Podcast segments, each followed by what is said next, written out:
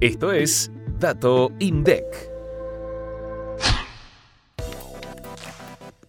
Entre 2020 y 2021, la formación bruta de capital creció de 16,3% a 20,2% en la estructura porcentual del Producto Interno Bruto.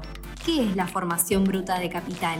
Es el valor de la incorporación de activos no financieros producidos de origen nacional e importado, como por ejemplo las inversiones en construcciones, maquinaria y equipo, que se realizan en el interior del espacio económico del país. Mientras tanto, el ahorro nacional bruto creció de 17% a 21,6% dentro de la estructura porcentual del PIB. ¿Y qué significa este concepto? Que la suma de ahorros de los sectores residentes, es decir, gobiernos, sociedades, instituciones sin fines de lucro que sirven a los hogares y los hogares, tuvo una mayor participación dentro del Producto Interno Bruto.